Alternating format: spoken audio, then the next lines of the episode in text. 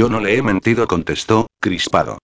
No, solo omitiste la información de que llevas seis años casado, no te jode.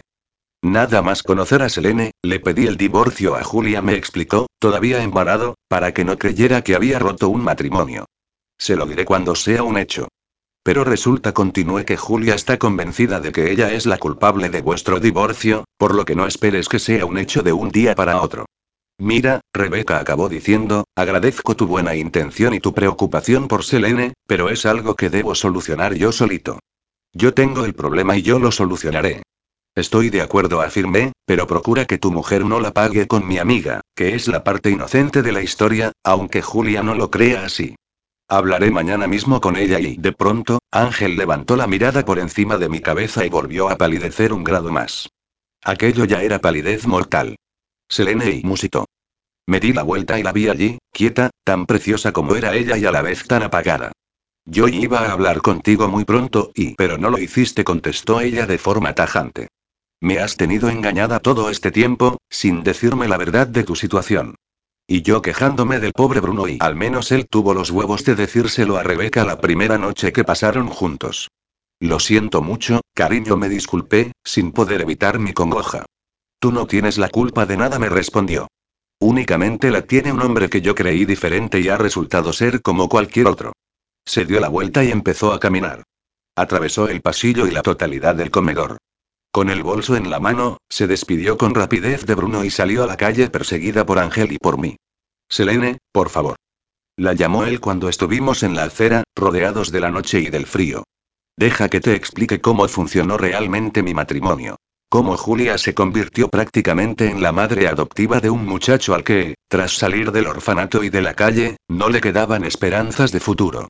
No sabía que las madres adoptivas se follaran a sus hijos, rebatió ella. Déjame en paz, Ángel. De momento, quiero estar sola. Espera. Le grité. No vayas a irte sola a estas horas. Yo misma paré un taxi que pasaba por allí y la insté a meterse dentro. Perdóname, por favor, le rogué cuando ya se había montado en el coche. No podía callarme esto. No hay nada que perdonar. Me dio un beso en la mejilla y le facilitó la dirección al taxista antes de cerrar la puerta para que el vehículo arrancara. Me dio tiempo a ver sus mejillas húmedas y brillantes por las lágrimas. En medio de la acera quedamos Ángel y yo, mirando como pasmarotes el hueco en el espacio que había dejado el taxi. Tenía un nudo tan grande en la garganta que apenas podía respirar. ¿Y si la había cagado? Cuando miré a mi alrededor, solo vi a desconocidos paseando, ajenos a mí y a mi angustia. Ángel se había marchado sin decirle una palabra y no me había ni enterado. ¿Cómo estás? La voz de Bruno me devolvió un atisbo de realidad y calentó mi cuerpo, que había quedado helado por la noche y por la congoja. Me puso el abrigo por los hombros y me ayudó a entrar en un taxi que él mismo había parado. Cuando quise darme cuenta, estaba con él en la habitación de su hotel. Preparaba un par de bebidas en sendas copas cuando pude reaccionar por fin.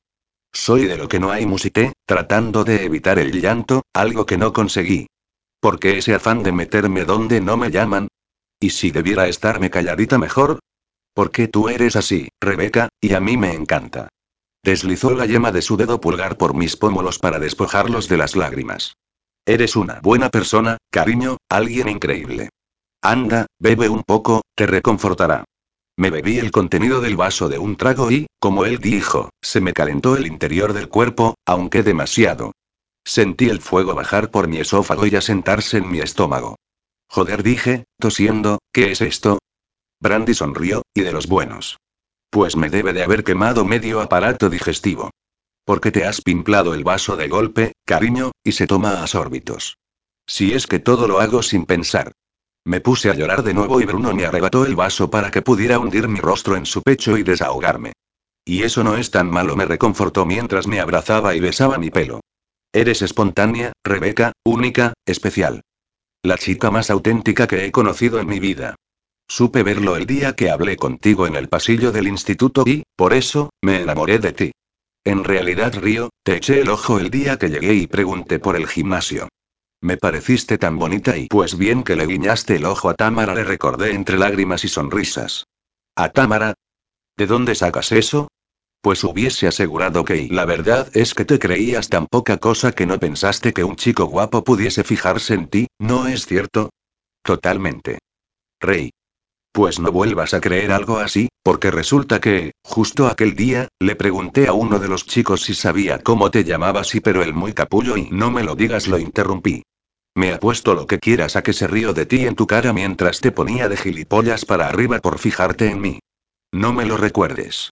Acunó mi rostro entre sus manos y escrutó cada uno de mis rasgos con veneración. Eres preciosa y quiero que jamás lo olvides. Volví a emocionarme y rompí de nuevo a llorar. Vamos, cariño, quería animarte. Tengo que irme ya mismo y no quiero dejarte así. Recordé, entonces, los billetes que me enseñó cuando se coló en el servicio de chicas, con los que me daba a elegir si se iba esa noche o al día siguiente. Y, en ese instante, lo tuve tan claro que de ninguna manera lo hubiese dejado marchar. No te vayas, le pedí, Bruno, por favor. Rebeca, te dije que no quería hacerte más daño y me dijiste que podía elegir, ¿no? Insistí mientras me limpiaba la nariz con el dorso de la mano. Pues eso he hecho. Quiero que utilices el billete de mañana. Quiero que esta noche la pases conmigo. Era una mala idea, pero ¿a quién le importaba? Él enmarcó de nuevo mi rostro entre sus manos y comenzó a besarme de una forma que me puso el vello de punta y el corazón a mil. Más que besos eran desgarros de su alma depositados en mis labios. Yo misma lo fui llevando hasta la cama, donde caímos sin haber dejado de besarnos.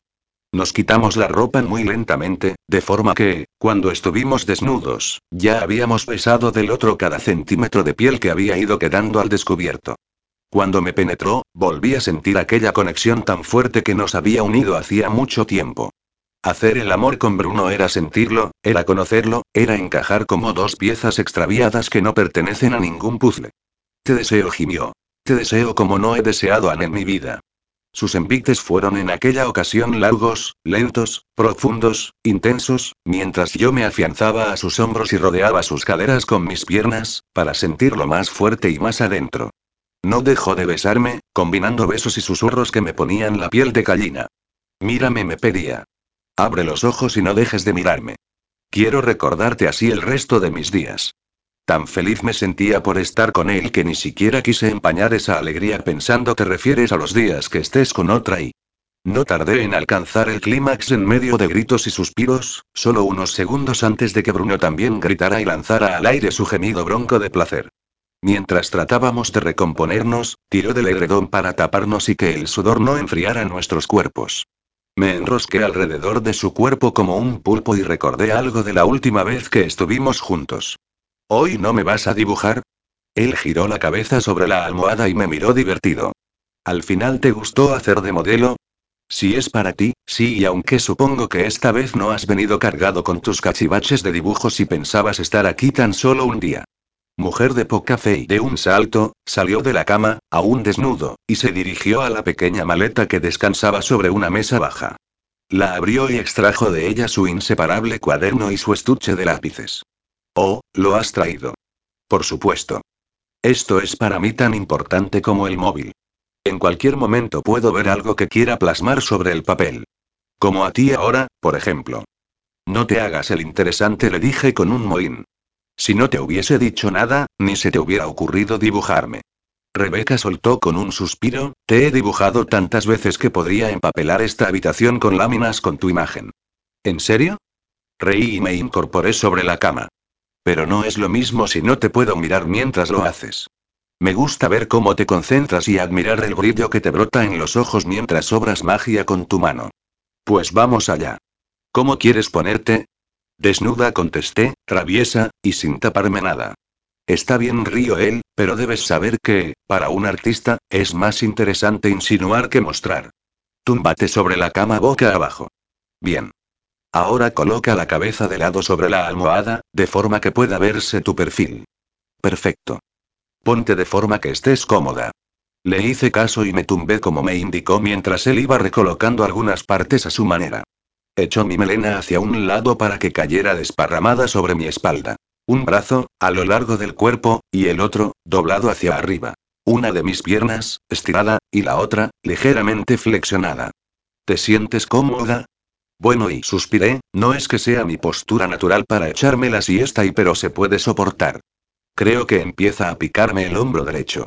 No empieces y con el reverso de uno de los lápices, Bruno me rascó en aquella zona durante unos segundos.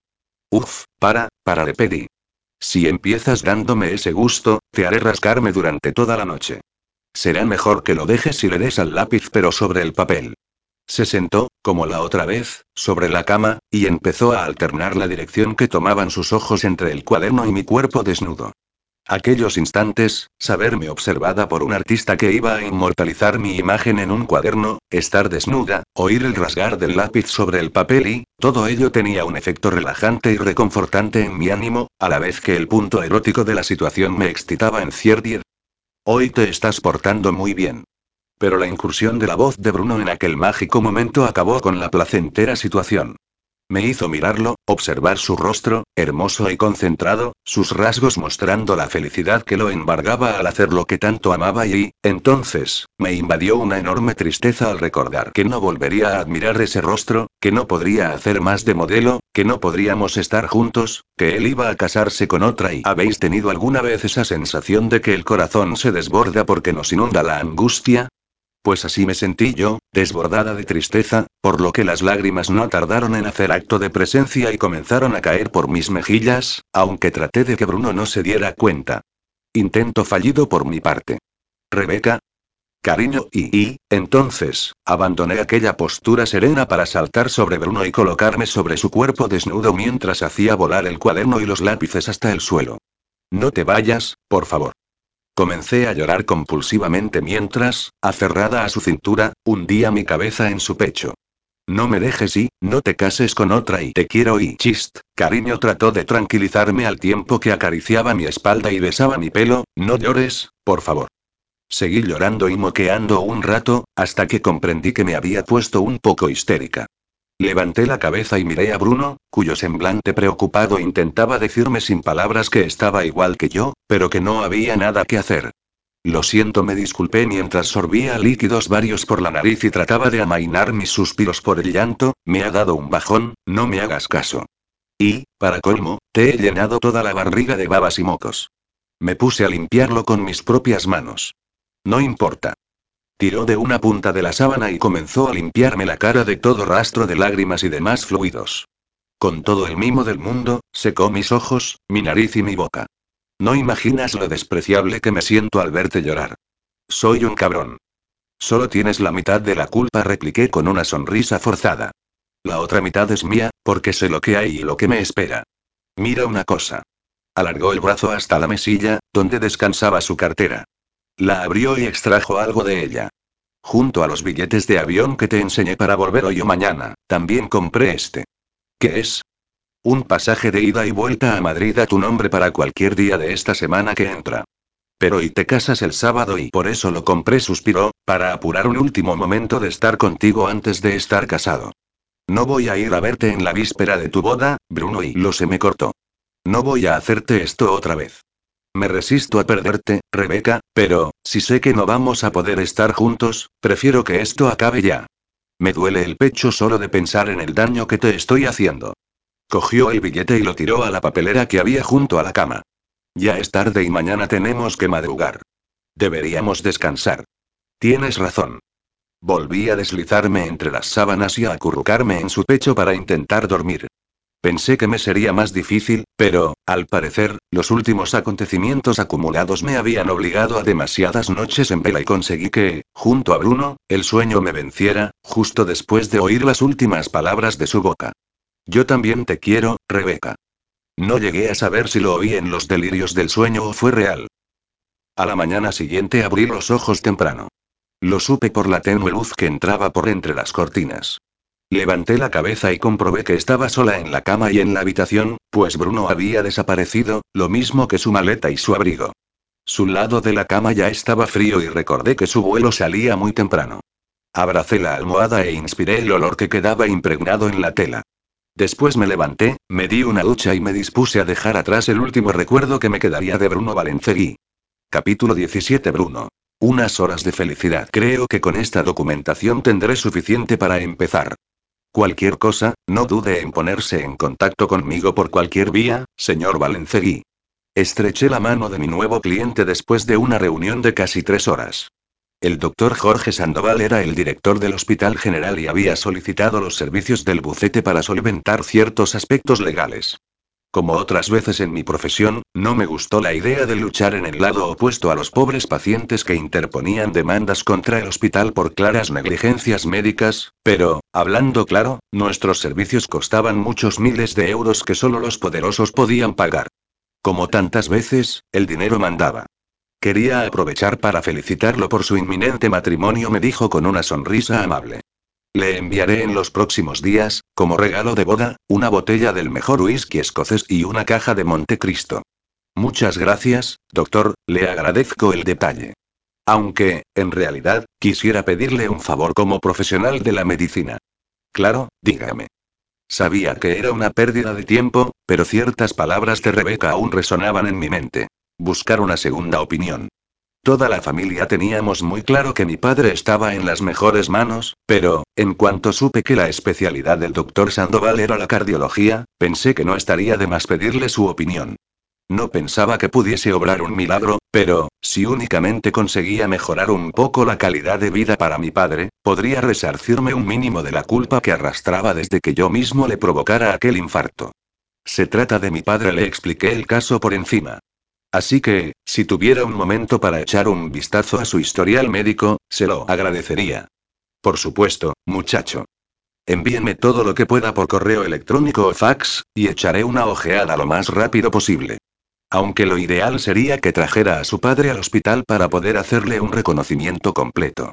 De momento, mire esos informes médicos, le pedí, nada más.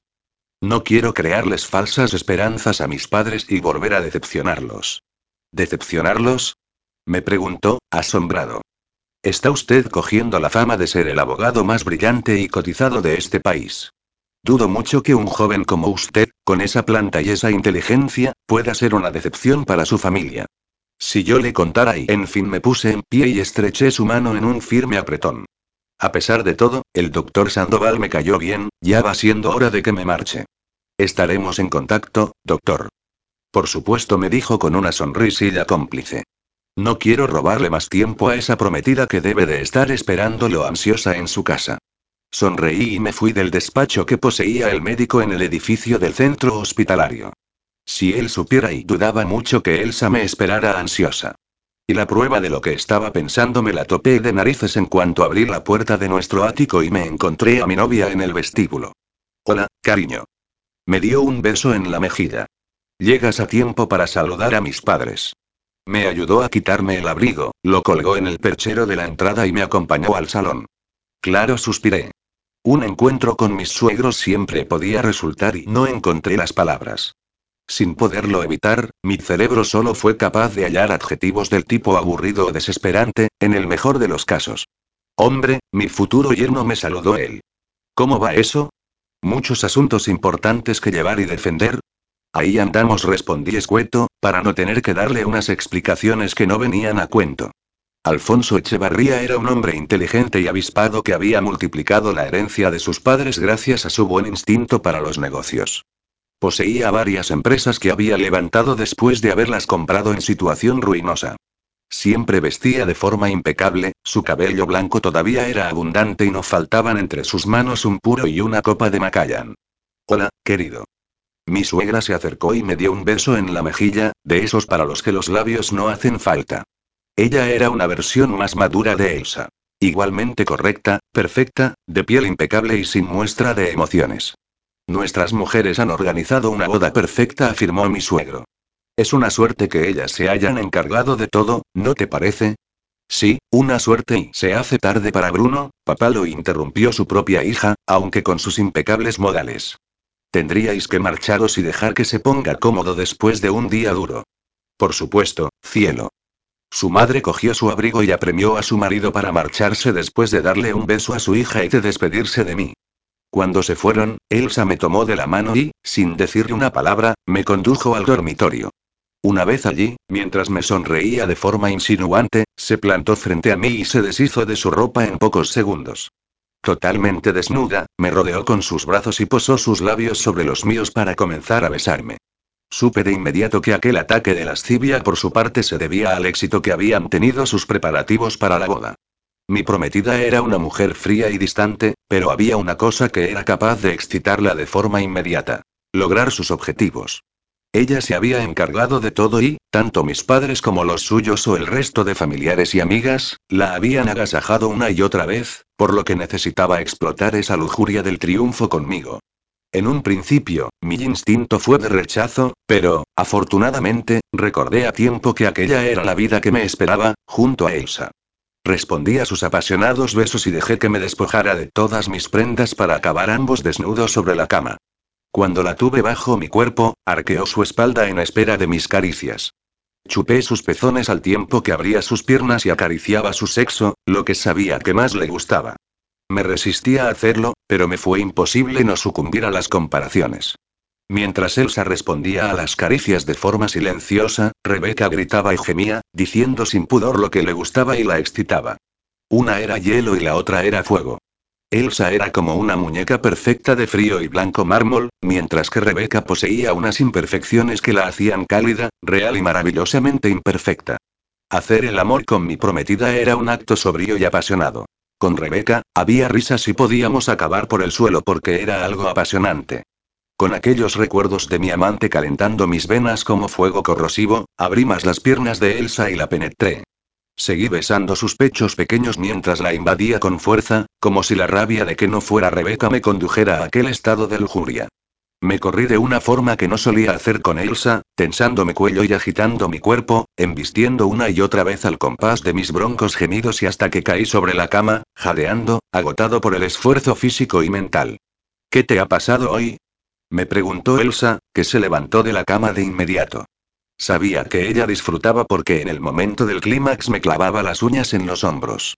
No podía saberlo por sus gritos, ni porque pronunciara mi nombre o se sacudiera violentamente, como hacía y ¿A qué te refieres? A esa manera tan brusca de hacerme el amor. Además, no sueles derramarte dentro de mí.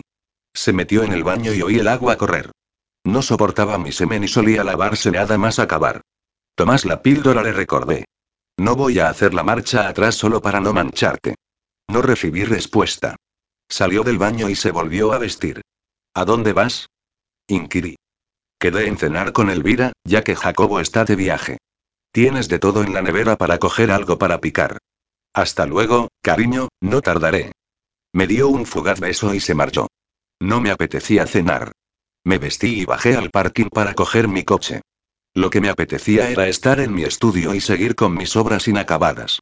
Una vez allí, ya cambiado, descubrí el lienzo que tenía a medias, pero no fui capaz de concentrarme en acabarlo, sobre todo al contemplar en aquel cuadro la imagen de la mujer que amaba. Mis ánimos habían desaparecido, lo mismo que la alegría de los últimos días. Sin más, agarré uno de los frascos de cristal que contenía pinceles en agua y lo estampé contra una de las paredes. No me molesté en recoger los fragmentos, únicamente me quedé mirando el estropicio y así me mantuve durante varios minutos. Cariño, ¿todavía trabajando? Tendrías que cambiarte ya.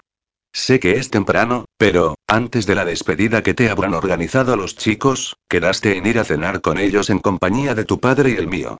Elsa me hablaba desde la puerta de mi despacho mientras se colocaba unos pendientes de perlas. Iba ataviada con uno de los vestidos que había mandado confeccionar para esa noche, junto al vestido de novia y los que luciría en nuestra luna de miel en nuestro viaje por Estados Unidos y México. Estoy repasando uno de los casos del hospital, le comuniqué, todavía frente a mi ordenador, pero no te preocupes, enseguida termino. Ten cuidado esta noche, me advirtió mientras se dejaba caer sobre mi mesa y me obsequiaba con una de sus escasas sonrisas sinceras.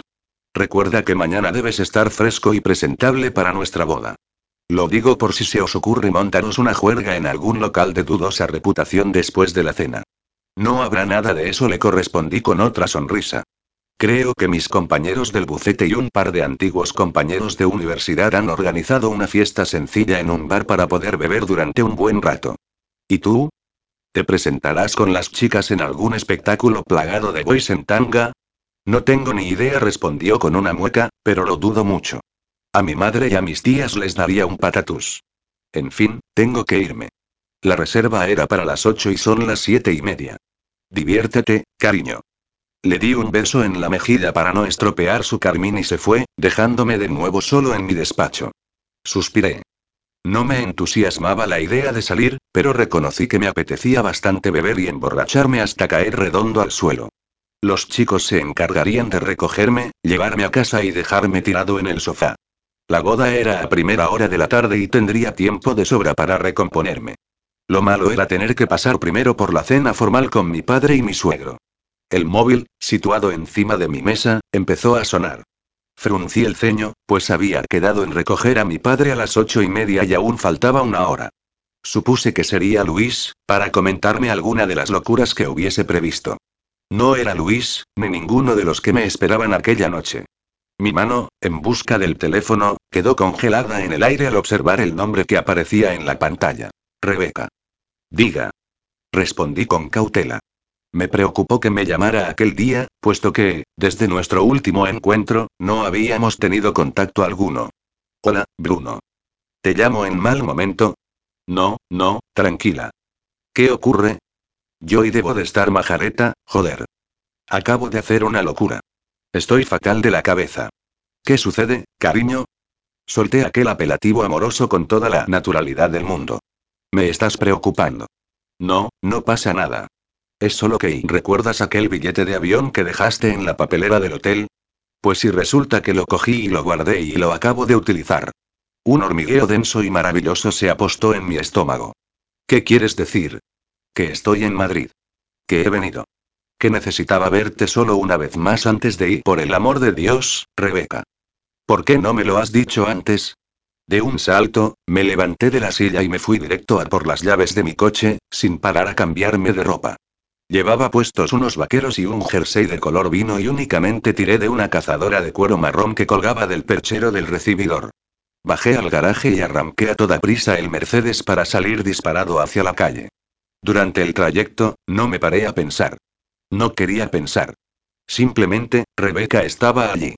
Sí, era mi noche de despedida de soltero, el día anterior a mi boda, pero, en aquellos instantes, no me dio la gana de pensar en ello. Apenas fui consciente del tráfico, de los semáforos o de las señales, como para tener la mente concentrada en mi extraña situación. Ya en el aeropuerto, aparqué donde pude y corrí hacia la Terminal 4, en busca de la llegada del vuelo procedente de Barcelona, pero no fue necesario seguir corriendo ni acceder al edificio porque Rebeca ya había salido de él. Allí estaba, mirando hacia todas partes, un poco perdida.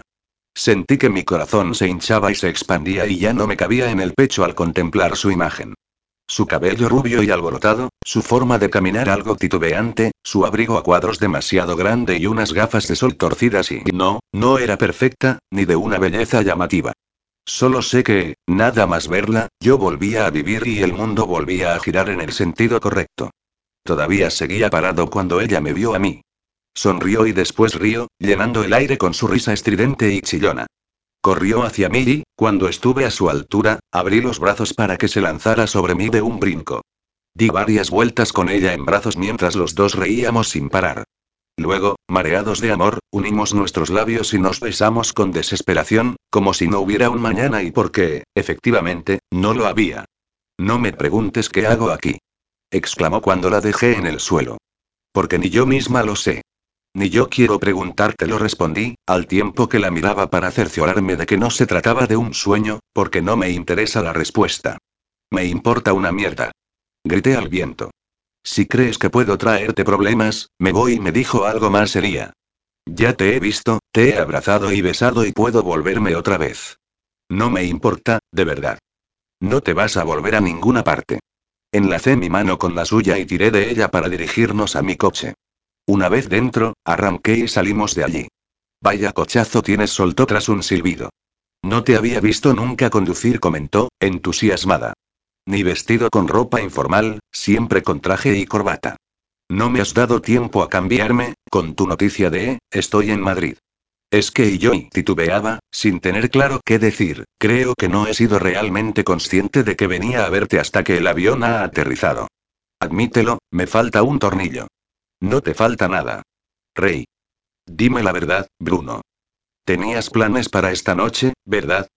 Oh, por favor, dime que no has dejado a tu prometida plantada para venir a buscarme, que me tiro del coche en marcha para que me pase un camión por encima. ¿Quieres dejar de decir chorradas? Sí, tenía planes para esta noche. No, no he dejado plantada a Elsa. Estate despedida de soltera y yo miré el reloj del salpicadero debería estar ahora de camino a la mía. Mierda, la despedida de soltero, es verdad y se dejó caer en el asiento y cerró los ojos. ¿Qué excusa les has dado? Ahora que lo dices compuse una mueca, no le he dicho nada a nadie. Joder, y voy a hablar por el manos libres, así que y tú tranquila, pero procura no hablar ni hacer ningún ruido mientras tanto. Accioné el teléfono y, en primer lugar, llamé a Luis, que contestó inmediatamente. ¿Qué pasa, macho? ¿Dónde andas? Hemos pasado por tu casa de buscarte y no hay nadie. No habíamos quedado en que te recogeríamos para no tener que conducir y que pudieras acabar sin conocimiento después de pillar la mayor curda de la historia. Joder, Luis, lo siento mucho, pero he tenido que salir pitando. Un cliente me ha llamado con una emergencia para que lo saque de un apuro. No me jodas. Es tu despedida de soltero. ¿Cómo no se te ha ocurrido enviarlo a la mierda? Es alguien muy importante. Y antes de que me preguntes su nombre, te recuerdo el tema de la confidencialidad. Vamos, Bruno, no me fastidies. Podrías haber enviado a otro y no, es algo muy delicado, tenía que hacerlo yo. Y deja de lamentarte, tío. Aprovecha y divertíos a mi costa, cabronazos. Que te follen. Dicho esto, colgó. Madre mía, se lamentó Rebeca, qué mal me empiezo a sentir. Te he jodido tu noche de juerga. No me has jodido nada, insistí. En todo caso, me has devuelto un entusiasmo que había desaparecido, a pesar de mi inminente juerga. Y, ahora, calladita de nuevo. Voy a llamar a mi padre. Volví a accionar el teléfono. Dime, hijo. ¿Ya vienes de camino? Tu suegro ya está aquí. Lo siento muchísimo, papá, pero vais a tener que celebrarlo sin mí. Me ha surgido una emergencia laboral. Oh, vaya, menudo contratiempo y no puedes pasarle el caso a otro, te aseguro que, si pudiera, lo haría. Lo siento de verdad. Intentaba por todos los medios, como siempre, no alterarlo. Hablar con mi padre sobre alguna adversidad me ponía el corazón a cien. Llevaba diez años viviendo con el arrepentimiento de lo que le hice y con el pánico de volvérselo a provocar. Siempre contacto, siempre con pies de plomo y no importa, hijo. Hay ciertas obligaciones que son lo primero. Eres un abogado estupendo y eso, a veces, se paga con el propio tiempo personal. Gracias por entenderlo, papá. Aprovechad la cena. Hasta mañana, Bruno. Vale, refunfuñó Rebeca cuando colgué, ahora es cuando me acabo de sentir como una mierda. Mírame, Rebeca le pedí, sin dejar de estar pendiente de la conducción, mírame. Y, cuando me mires a la cara, decide si es la cara de alguien que cree que le has estropeado sus planes. Ella me obedeció y, por el rabillo del ojo, la vi sonreír. No, no lo parece. De pronto, comenzó a reír, cada vez más fuerte, hasta acabar haciéndolo a carcajadas. ¿De qué te ríes si puede saberse? Estaba recordando, contestó entre los espasmos de la risa compulsiva la cara que traías el primer día que llegaste a la revista. Pensé que te habías convertido en el tío más borde del planeta. Tan serio, tieso como un palo, con tu abrigo perfectamente colgado sobre el brazo, mirándome por encima del hombro y no me gusta que me hagan perder el tiempo, dijiste todo gruñón. Era un amargado, admití, también entre risas. Eras. Bueno, y aún lo soy, pero un poco menos. Desde que te encontré, Rebeca, la percepción de las cosas ha cambiado radicalmente para mí. Tú misma lo has dicho, mi cara no parece la de alguien infeliz. Y no lo parece porque estoy feliz de verte y de estar contigo. Pero has mentido a un montón de gente y me paso la vida haciendo lo posible por complacerlos, respondí. Por una vez, que me complazcan ellos a mí. Está bien, suspiró con otra sonrisa. Pero ¿a dónde vamos a ir? No podemos ponernos a pasear por mitad de la ciudad o ir a algún lugar público donde alguien pueda vernos. En eso tienes razón. Iremos a un sitio más privado. ¿A algún hotel? No, no vamos a ir a ningún hotel. Seguí conduciendo mientras dejaba la ciudad a mis espaldas y me dirigía al lugar que yo sentía como más mío. Al llegar a la nave, accioné el mando y, como siempre, entré directamente con el coche. Bajé, le abrí la puerta a Rebeca y se apeó del vehículo mientras contemplaba su entorno con la boca abierta. ¿Qué es esto? Una exclamación de sorpresa surgió de su garganta cuando accioné todos los fluorescentes del techo. Oh, madre mía, Bruno. Es un estudio. Qué puta pasada. Premio para la señorita. Empezó a mirar, embelesada, los cuadros que ya tenía acabados, puesto que, los que estaban sin terminar, permanecían tapados con telas blancas. Aquí estoy yo. Gritó en cuanto contempló una de las pinturas. La representaba a ella la primera vez que la pinté, sentada en una butaca frente a la ventana del hotel. ¿Por qué no sigues mirando? Le propuse, divertido. Y, entonces, se dio cuenta de que, a continuación de aquel cuadro, toda una serie de obras la inmortalizaban a ella. Oh, Bruno, madre mía. Me has pintado un montón de veces y se acercó y pude contemplar su rostro emocionado. Ya te dije que eras una perfecta musa. ¿Quién ha visto estos lienzos? Me preguntó mientras recorría, interesada, el resto del estudio. Aparte de mí y del maestro que viene a darme algunas lecciones de forma clandestina, tú. Pues qué pena se lamentó. Yo no entiendo mucho, pero me parecen una maravilla, Bruno, de verdad. Tienes el don de captar el estado de ánimo y plasmarlo. Estoy alucinada. Gracias, agradecí, emocionado. Eso es lo que suele decirme mi maestro. ¿Y por qué no expones, aunque sea como aficionado? Me planteó. Tienes contactos y conoces a gente importante. Podrías mostrarle al mundo lo que sabes hacer y no la corté, tajante. Mi familia no sabe nada y no quiero disgustarlos ahora. Además, no me he preparado correctamente y podría hacer el ridículo. No digas tonterías, Bruno. Sobre todo, lo hago por mi familia, por mi padre. Fíjate. exclamó mientras correteaba hacia la parte que tenía adaptada a taller de modelaje. También haces esculturas. No son gran cosa, comenté, mientras admiraba unos cuantos jarrones, algunos bustos y figuras humanas que representaban, sobre todo, clásicos de la mitología griega. Únicamente lo hago porque el modelado en 3D ayuda a desarrollar el concepto del espacio y la visión, algo muy importante a la hora de dibujar. ¿Puedo tocar? Claro, adelante. Con el entusiasmo de una niña y el cuidado de un artista, deslizó las yemas de sus dedos sobre el busto que representaba a mi padre. ¿Es tu padre? Asentí. ¿Te pareces a él? ¿Qué pasada? murmuró cuando hizo lo mismo con una estatua de Artemisa. ¿Tienes magia en los dedos? ¿Cómo puedes representar la tela que la cubre, los rizos del pelo o el arco y las flechas? Bueno, reí, gracias otra vez. Me escapo de vez en cuando a una escuela donde enseñan a esculpir lo que sientes. Allí aprendemos a sacar de la escultura lo que somos, como si fuese un lenguaje con el que aflora tu interior. Es la escultura la que te acaba modelando a ti y no al revés. Qué cosas tan bonitas dices y se nota que amas y sientes lo que haces. Además, proseguí, en la academia utilizamos modelos reales. ¿Modelos reales? Soltó con retintín. Con razón me dijiste que yo no era la primera modelo desnuda que pintabas. ¿Celosa? Planteé, divertido. Ven aquí. La atraje hacia mí y la pegué a mi cuerpo. Tú seguirás siendo mi musa favorita. Este lugar es impresionante, murmuró. Seguro que aquí te sientes en tu mundo, como cuando yo me siento delante del portátil y empiezo a escribir. Me pareció verla afligida y tuve claro el motivo, que no era otro que saber que yo tenía que hacer lo que más amaba a escondidas del resto del mundo. Eh, no estés triste, le pedí. Yo estoy feliz por haber compartido todo esto contigo. La alcé y la senté sobre la mesa que utilizaba para modelar, después de apartar algunos utensilios.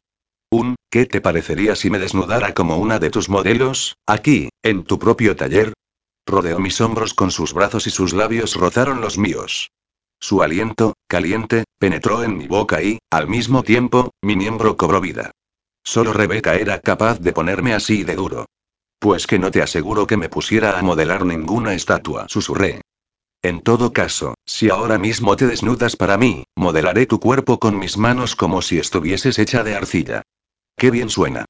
Se mordió el labio inferior y ese acto me excitó un punto más. Vamos a comprobarlo.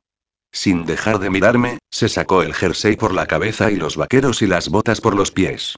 A continuación, se deshizo del sujetador y las bragas y, completamente desnuda, sentada de nuevo sobre la mesa, me abrazó y me besó. Yo aún estaba vestido, y tenerla así, sin ropa y dispuesta entre mis brazos, hizo que mi sangre corriera a toda velocidad por mis venas. Un fuego líquido arrasó mis entrañas y comencé a profundizar mis besos, a lamer y morder su boca mientras ella me correspondía con la misma ansia. Antes de que acabara alcanzando el clímax demasiado pronto, me separé ligeramente de ella y opté por tumbarla sobre la mesa. Se dejó hacer, mirándome con un anhelo infinito. Sonreí un instante al verla tan ansiosa. Miré a mi alrededor en busca de lo que necesitaba. Iba a hacer que aquello fuese inolvidable para los dos. ¿Qué buscas? Me preguntó al ver que abría un cajón. ¿Condones? No respondí sonriente, todavía no. Es un juego de pinceles nuevos. ¿Y para qué? Chist, déjame hacer. Confía en mí. Extraje uno de aquellos pinceles, el de mango más largo y filamentos más abundantes y suaves, y lo observé. Me vendría de perlas para lo que había imaginado. Comencé a deslizarlo por el cuello de Rebeca, que, de forma instantánea, cerró los ojos y respondió con un gemido.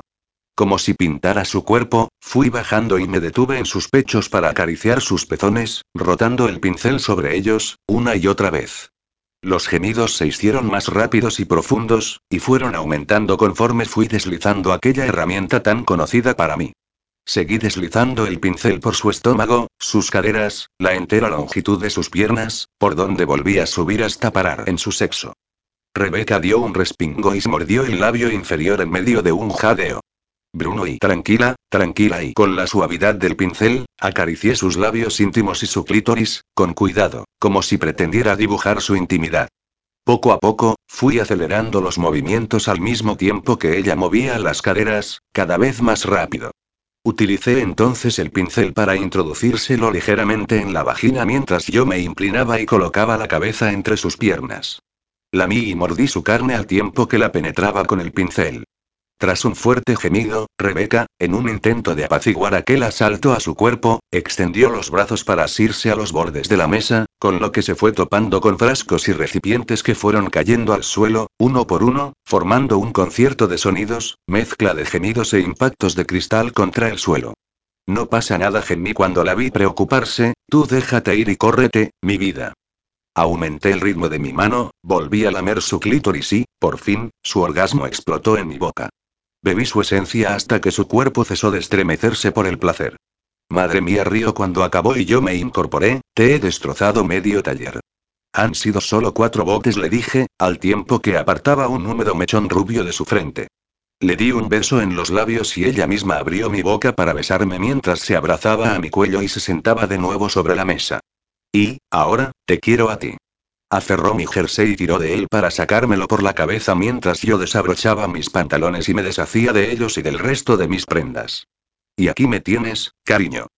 Se lanzó con desespero sobre mí y comenzó a besar mi cuello, mi pecho y mi boca, acariciando mientras tanto mi espalda. Desesperado ya por follarla, abrí sus piernas y la penetré hasta la empuñadura. Y entonces se acabaron los suaves y lentos momentos de placer. Comencé a embestirla a un ritmo endiablado, consiguiendo que ella rebotara una y otra vez contra la mesa. Continuaron oyéndose los estrépitos de los golpes de objetos contra el suelo. Cayeron algunos botes más de cristal, que fueron acompañados de algún que otro jarrón o vasija que tenía a medio modelar sobre aquella mesa de trabajo. Bruno. Chilló ella al observar el estropicio. Pero nada me importaba. No me importaba nada que no fuera conseguir la plenitud del placer, volver a sentir cómo su carne se estremecía alrededor de mi miembro. Me separé de la mesa, la cogí en vilo por las nalgas y continué embistiéndola con fuerza. Ella ayudaba embistiendo también, lo que consiguió que me desequilibrara un poco y, mientras ambos gritamos de puro gozo por el clímax, acabamos golpeando la estatua de Artemisa, que osciló peligrosamente. Tuvimos que agarrarnos a ella para evitar que cayera, pero lo que conseguimos fue caernos nosotros mientras que la estatua se mantenía en pie. Como otras veces nos había pasado, ambos comenzamos a reír, tirados por el suelo, desnudos y henchidos de placer. Dios río Rebeca, tuviste razón cuando me catalogaste como arma de destrucción masiva. Lo tiro todo, incluidos a nosotros y deja de recordar las cosas que te dije aquel día, le dije con una mueca. Aún no entiendo cómo no me mandaste a la mierda. Porque eras Bruno Valencegui susurró mientras apartaba mi flequillo de mis ojos, mi primer amor y mi primer beso. Y seguía enamorada de ti, siempre lo estuve. Soñé contigo tantas veces y la besé con pasión. No imaginaba las veces que yo también había soñado con ella. Tengo un poco de frío, se quejó. Todavía estábamos en el suelo y, la verdad, desnudos, empezamos a tiritar. Fui en busca de una de las batas que utilizaba para no mancharme y se la coloqué. Yo busqué mi jersey y me lo puse, junto a los calzoncillos. ¿Tienes hambre? Le pregunté. ¿Llamo para que nos traigan una pizza? Un, qué bien suena eso, contestó, cerrando los ojos de placer. La mía de atún. Reí por su espontaneidad mientras tecleaba en mi móvil y pedía un par de pizzas de las grandes. El repartidor nos las trajo poco después y nos las comimos sin llegar a sentarnos. Rebeca comía y reía mientras correteaba por el estudio. Sujetaba aquellos pedazos de pizza entre los dedos y les iba dando bocados como si fueran el mayor manjar. A ratos, se quitaba la bata y se colocaba junto a las estatuas para imitarlas y que yo pudiese recordarla como musa para mis próximos modelajes de cuerpo entero. Y reímos, muchas más veces. Como si nada nos obstaculizara, como si el universo entero fuese nuestro. No quisimos pensar, no quisimos recordar y únicamente, quisimos vivir. Sin embargo, las horas iban pasando, injustamente en nuestra contra, aunque nos hubiesen concedido un tiempo extra de felicidad. Vi a Rebeca emitir un bostezo mientras le mostraba un pedazo de arcilla y le explicaba cómo modelarla. ¿Estás cansada, cariño?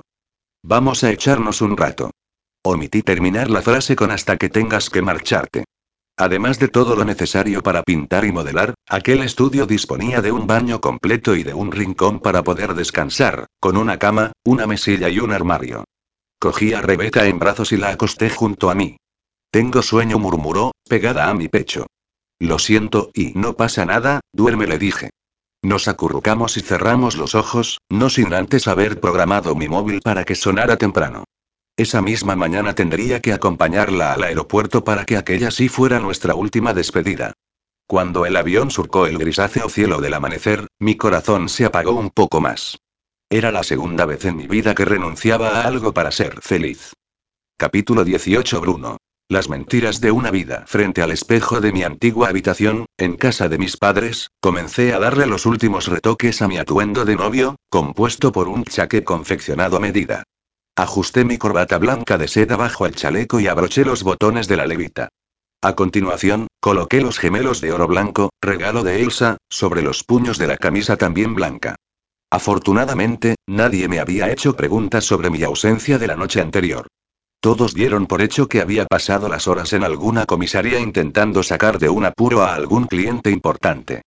Al menos, el ambiente que se respiraba era de total normalidad, pues charlé con mis padres durante un almuerzo ligero en el comedor. Hablamos de los últimos detalles de la ceremonia, de que no se me olvidaran los billetes para la luna de miel, del tiempo de aquel día, que apareció soleado pese a las bajas temperaturas de un 14 de febrero, San Valentín. Todo parecía correcto, a pesar de mi mente embotada. Aquella noche apenas había podido dormir junto a Rebeca, y, cuando intenté descansar a media mañana, varias llamadas telefónicas me lo impidieron. Cuando les pedí a mis padres que contestaran ellos por mí, fue peor, porque entraron en mi cuarto una docena de veces para asegurarse de si aquellas llamadas eran realmente importantes.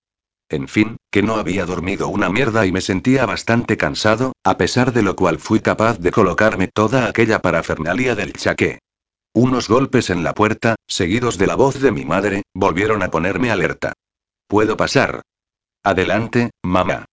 Oh, cariño dijo al verme, estás guapísimo. Con este chaqué estás espectacular. ¿No te tira un poco la levita de la sisa? Mira que le digo cuatro cosas al sastre y no, mamá, está perfecto. Está bien. Sonrió. Desde que mi boda se había hecho oficial, mi madre había sonreído más que en toda su vida. Y, ahora, el último detalle. En el bolsillo de la levita, colocó de forma impecable un pañuelo blanco, a juego con la corbata. ¿No me vas a prender una flor en el ojal? Bromeé. No contestó con los ojos muy abiertos, no puedes llevar flor y pañuelo. Además, lo de la flor ya no está de moda. Pasó su mano un par de veces más por la solapa. Ajá, ya está, perfecto. Gracias, mamá. Le di un beso en la frente, aunque temí estropear su elaborado peinado. Ya llevaba puesto el largo vestido que luciría como madrina, de color verde esmeralda y mangas de encaje. ¿Y papá? Oh, ya lo he ayudado a vestirse su chaqué. No luce tan atractivo como el novio, pero tampoco me puedo quejar. Luego nos vemos, hijo. Y no te pongas nervioso, que todavía queda tiempo. Mi madre salió de la habitación y suspiré. Si tengo que ser sincero, no estaba excesivamente inquieto, enfadado o triste. Era algo para lo que me había mentalizado, casarme con Elsa, y, sin otra opción, me limité a estar resignado. Lancé un exabrupto cuando comenzó a vibrar mi teléfono. Había pensado en apagarlo, pero luego lo desestimé, pues algún invitado, o la propia Elsa, podrían tener algún motivo para ponerse en contacto conmigo. Miré la pantalla y fruncí el ceño. Era el doctor Sandoval, el director del hospital que se había convertido en cliente prioritario del bufete. Diga. Contesté. Señor Valencegui me saludó, espero no pillarlo en mal momento. Sé que hoy es el día de su boda, pero me han comunicado que se casa por la tarde, así que, como he visto que todavía es mediodía, he pensado que tal vez sería un momento idóneo para darle una buena noticia. Sí, claro, contesté, algo desconcertado, no se preocupe. Dígame, doctor. Pues verá, se trata de los informes de su padre. Los he estado revisando a conciencia, incluso he solicitado la opinión de un colega de máxima reputación. Tragué saliva. Estaba nervioso pero a la vez expectante. El médico había mencionado algo de una buena noticia y pensé que, por fin, alguien le daba a mi padre una mayor esperanza de vida de la que le habían prometido todo aquel tiempo. Déjeme que le informe, en primer lugar prosiguió, de mi desconcierto, puesto que, en las pruebas que usted nos envió, no hay indicio alguno de un corazón infartado. ¿Qué quiere decir? Pues que, revisando el electro, la radiografía y el ecocardiograma del corazón, así como los resultados de los análisis, le puedo asegurar que nada indica un infarto, por leve que éste fuera. Sí parece un cuadro de ansiedad y estrés provocado por algún disgusto fuerte o shock emocional, pero y perdone, doctor lo interrumpí. ¿Y los medicamentos que mi padre toma? Son todos recetados por su cardiólogo. Bueno, respondió, con el paso de los años y el acuse de la edad, he comprobado, con las pruebas posteriores, que su padre padece de arritmia, algo agravada por el colesterol y la tensión alta. Por eso se medica con anticoagulantes, betabloqueantes y vasodilatadores y, pero nada que no entre dentro de la normalidad de un paciente de cierta edad. Empecé a sudar y se trataba de un sudor frío que empapó mi camisa de seda y traspasó la piel de mi espalda. Y temblé. Unos temblores que hicieron que la mano que sujetaba el teléfono tuviese que aferrarlo con fuerza para no dejarlo caer. ¿Me está usted diciendo acerté a plantearle que mi padre puede hacer vida normal? ¿Que pudo hacerla desde la primera vez que lo ingresaron en un hospital? ¿Que nunca ha sufrido un infarto? Exacto, señor Valencegui. No entiendo en absoluto que un profesional de la medicina haya podido cometer un fallo tan tremendo. Yo exigiría que les dieran unas buenas explicaciones y ya no pude seguir escuchando. El teléfono acabó tirado encima de la cama, o cayó a la alfombra, ni siquiera lo recuerdo. Mi cerebro trataba de procesar todo aquello, pero, por muchas vueltas que le diera, siempre acababa con la misma resolución. Aquello no había sido fallo de ningún médico. Aquello sonaba a mentiras. Las mentiras de una vida. La mía. Salí en tromba de la estancia y empecé a caminar por la casa en busca de mi padre. Lo encontré en el salón, sentado, como siempre, aunque esta vez lo estaba en una silla para no arrugar el chaqué. Bruno, muchacho me llamó. Todavía no te he visto arreglado. Ven aquí que te eche un vistazo y presuma de hijo. Me planté delante de él. Agarroté mis puños y apreté los dientes, pero fui capaz de controlar mi furia. Porque, por un diminuto instante, dudé. ¿Y si el doctor Sandoval estaba equivocado? ¿Y si aquellas pruebas eran las de otro paciente y se habían traspapelado con las de mi padre? ¿Y si? Lo miré a los ojos durante unos segundos, directamente, sin apartar la vista. Y, entonces, lo supe. Supe que aquello que yo vislumbraba en los ojos de mi progenitor era arrogancia. Nada de culpabilidad o arrepentimiento, sino soberbia y un punto de insolencia. No estás enfermo, ¿verdad, papá? Sí que lo estoy, afirmó con altivez. Por el cuadro que presento, podría darme un infarto en cualquier momento, incluso un ictus. ¿Y hace diez años? Le pregunté. ¿Hace diez años presentabas el mismo cuadro? No me dejaste otra opción, contestó, por fin. Querías dedicarte a no sé qué gilipollez. Exclamó, poniéndose en pie con una facilidad que me asqueó. Y mírate ahora. Eres el mejor abogado del país. Y yo estaba seguro de que lo serías porque lo llevabas en la sangre. ¿En la sangre? Contesté con desprecio. ¿De verdad crees que ser abogado se lleva en la sangre? Soy abogado porque me obligaste, joder. De reojo, detecté la silueta de mi madre en la puerta. Ya estábamos todos. ¿Cómo te atreves? intervino ella. ¿Cómo te atreves a recriminarle algo así a tu padre? Si lo hizo todo por ti. Por mí. Y una mierda, mamá. Todo este asqueroso montaje no fue más que por vosotros mismos. Te aseguro que no suspiró mi padre. Fue la única forma que encontramos para que desistieras de tus absurdas ideas de dedicarte a pintar. Es cierto que tuve un ataque de ansiedad muy fuerte, pero luego, en el hospital, con mi doctor y se me ocurrió a mí, reconoció mi madre, con la barbilla levantada. Vi que era la única solución para que siguieras por el camino correcto. Nos mataba pensar que pudieses acabar como un artista bohemio, de esos que pintan en la calle a cambio de unas cuantas monedas y o lo que es peor, que nuestros amigos se vieran obligados a comprarte cuadros horribles por lástima. Eras nuestro hijo, por el amor de Dios. No nos podías hacer algo así. Os mataba. Exclamé, fuera de mí. No os podía hacer eso. Y entonces alcé varios niveles más el volumen de mi voz. ¿Y yo? ¿Qué pasa conmigo? ¿Sois conscientes del infierno que he pasado todos estos años? ¿De la culpabilidad que he sentido? Es el precio que debías pagar, a cambio de ser el mejor. ¿El mejor, en qué? En esos momentos estaba tan desquiciado que lágrimas de furia comenzaron a brotarme y se mezclaron con mi propia saliva, que salía disparada en cada grito y en cada reproche. En ser un desgraciado y un infeliz. En desperdiciar mi vida. Joder, voy a casarme con una mujer a la que no amo ni he amado nunca. Elsa es perfecta. Replicó mi madre. Tu vida es perfecta, hijo. No la eches por la borda. Tal vez hicimos algo que no estaba bien, pero mírate ahora. Eres la viva imagen del éxito. No hay caso que se te resista y te has labrado un porvenir envidiable. ¿Qué más puedes desear? Si Elsa es perfecta, cásate tú con ella, solté con desprecio. ¿Y dices que hicisteis algo que no estuvo bien? No, para nada ironicé. Puedes estar tranquila, mamá. Únicamente destruisteis mis sueños y mis ganas de vivir. No tengo amigos, no tengo inquietudes, no tengo amor. Llevo años tomando antidepresivos. ¿Sabíais eso de vuestro perfecto hijo? No, no lo sabía y ella tomó el mando de la discusión. Pues sí, me he estado hinchando a pastillas todos estos años. La culpabilidad y los remordimientos me producían insomnio. Este era el causante de mi irritabilidad, y acababa medicándome para contrarrestarla, con lo que todo se convertía en una rueda, sin principio ni final. ¿Pero queréis saber algo más?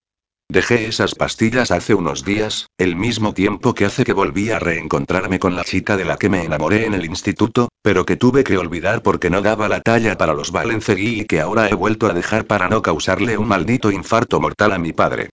Hemos sido amantes hasta ayer mismo, cuando me vi obligado a dejarla marchar de nuevo. Pero os juro que no voy a volver a renunciar a ella. Ni a ella ni a nada que desee hacer, porque mi vida es mía, no vuestra, y pienso vivirla como me dé la gana. Hijo, por Dios imploró mi madre, no hagas ninguna tontería y la ignoré y me puse frente a mi padre. Papá le dije con cuidado, algo que ya llevaba tiempo grabado en mi interior para no alterarlo, he procurado complacerte y he acabado siendo lo que deseabas. Creo que he cubierto vuestros deseos con creces. Ahora me toca seguir los míos, ¿no te parece? No. Gritó mi madre. No lo hagas, Bruno. Ni se te ocurra anular la boda. Oh, Dios mío, Elsa, los invitados y miré a mi padre otra vez. Parecía luchar consigo mismo, con las exclamaciones de mi madre y contra los deseos de su hijo y, pero creo que comprendió que llevaba razón. Me habían robado diez años de mi vida. Tenía derecho a una recompensa. Nosotros nos encargaremos de los invitados, intervino él, pero tú tendrás que hablar con Elsa. Por supuesto, contesté, le di un beso en la frente y me marché pitando de allí, mientras oía a mis espaldas los gritos y los lamentos de mi madre. ¿Cómo has podido dejar que se vaya? Eres un desagradecido, Bruno. Después de todo lo que hemos hecho por ti. Salí de casa y arranqué mi coche para ir en busca de la casa de los padres de Elsa. Por suerte, a aquellas horas de sábado había poco tráfico y pude llegar con rapidez. Cuando accedí a la vivienda y me topé con mis suegros, sus caras de extrañeza no me hicieron frenar ni un centímetro. ¿Bruno? preguntó mi suegra, ataviada con un vestido azul y un tocado en el pelo del mismo color. ¿Qué haces aquí, muchacho? Mi suegro vestía un clásico chaqué semejante al de mi padre, con chistera incluida. Necesito hablar con Elsa. Sin esperar respuesta, subí la escalera que llevaba a su habitación. No puedes ver a la novia todavía. Gritaron los dos. Hice caso omiso y di unos golpecitos en la puerta de su hija. Ella me dio permiso y entré. ¿Bruno? Se extrañó. ¿Qué haces aquí? Apenas fui consciente un instante de lo guapa que estaba. Se hallaba frente a un espejo de cuerpo entero, vestida de novia, incluido el más mínimo detalle. Vestía un traje clásico, blanco, con escote en barco, mangas de encaje y un velo de tul tan largo como la extensa cola. El cabello castaño lo llevaba recogido en un severo moño y, sobre la cama, descansaba un ramo de orquídeas blancas. Daba miedo tocarla. Hola, Elsa. Tengo que hablar contigo. Me sorprendió no ver ningún atisbo de asombro en su rostro.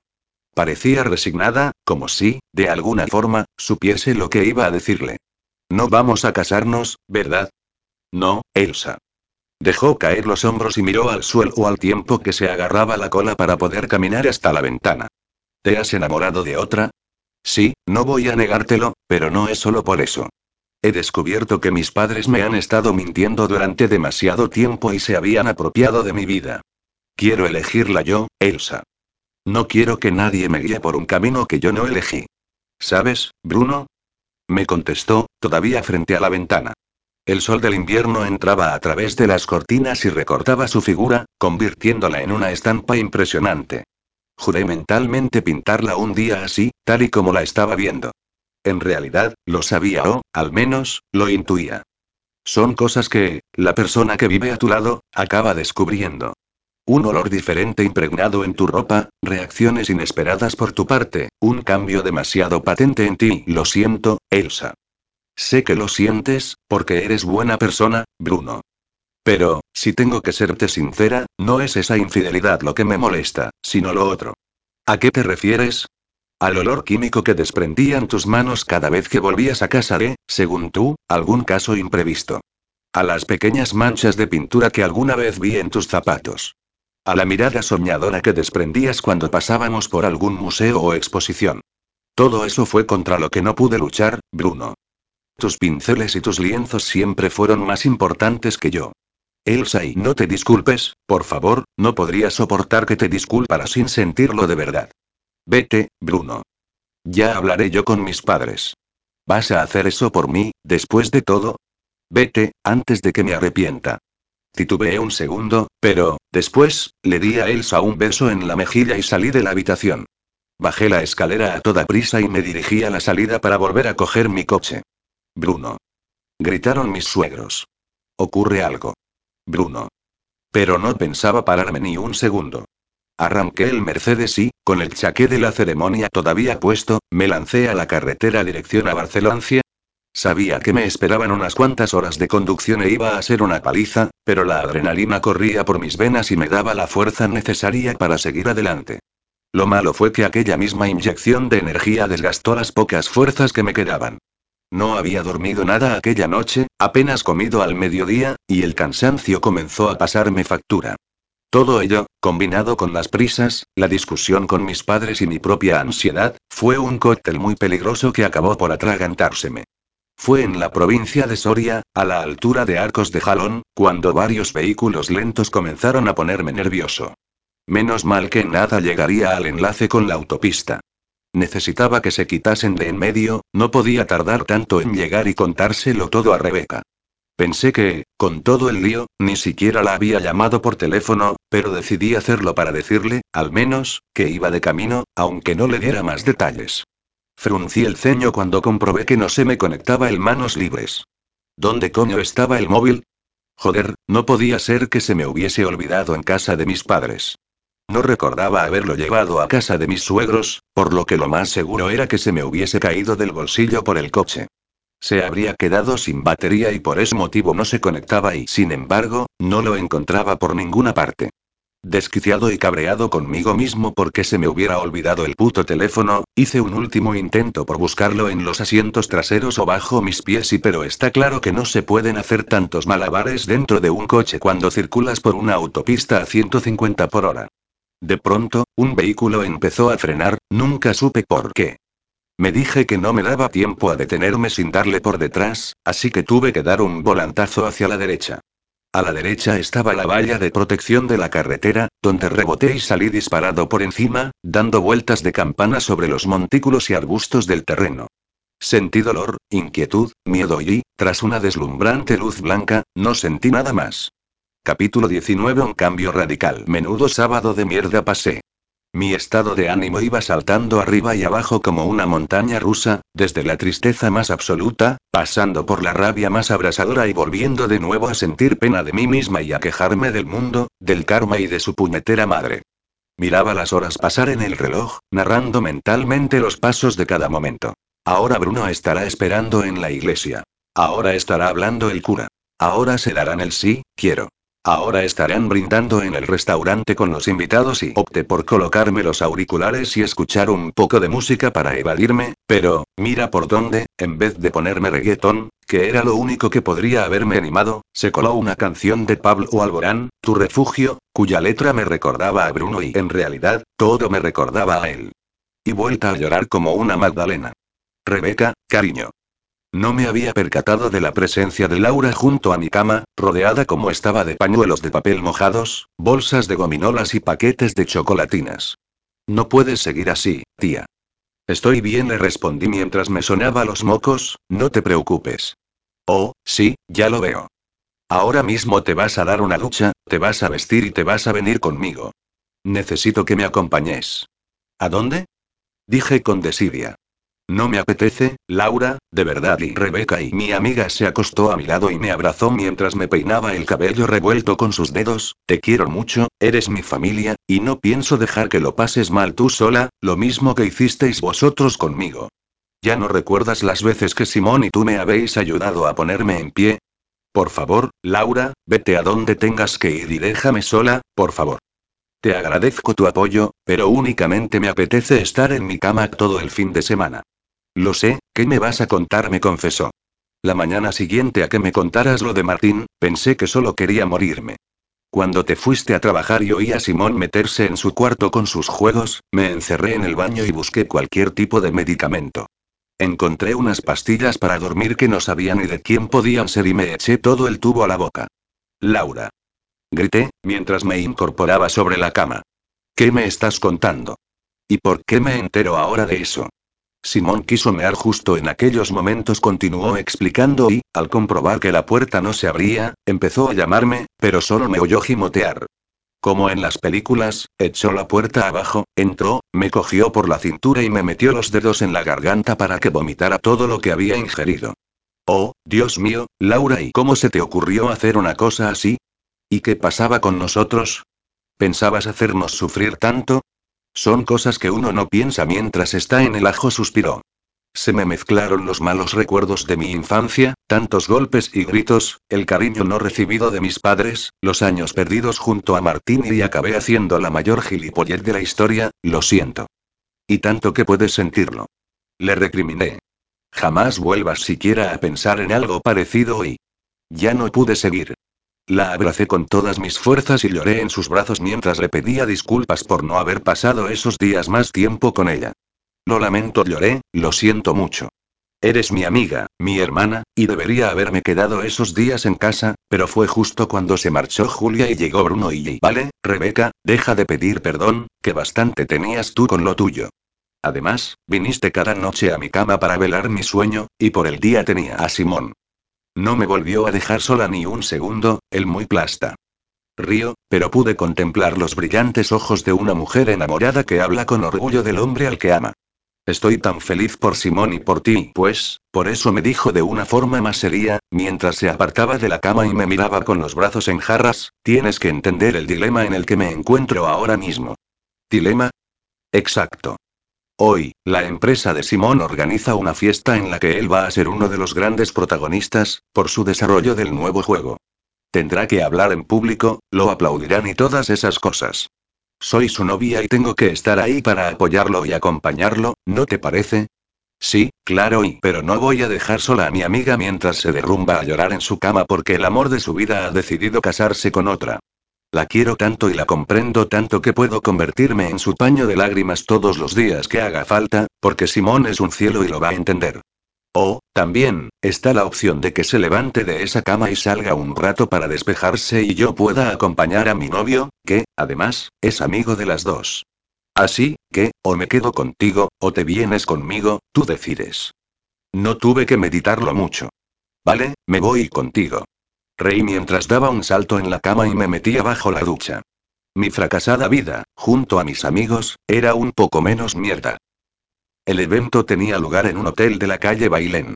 Laura y yo accedimos a la sala donde se celebraba aquella pequeña fiesta, y no pudimos evitar reírnos un poco de la gente que había por allí. Sí, resulta bastante paradójico, pero fue algo inevitable fijarnos en las pintas de frikis de los ordenadores que tenían algunos. Por fin, entre el enjambre de gente con copas en las manos, pudimos localizar a Simón, que estaba rodeado de compañeros y compañeras de trabajo.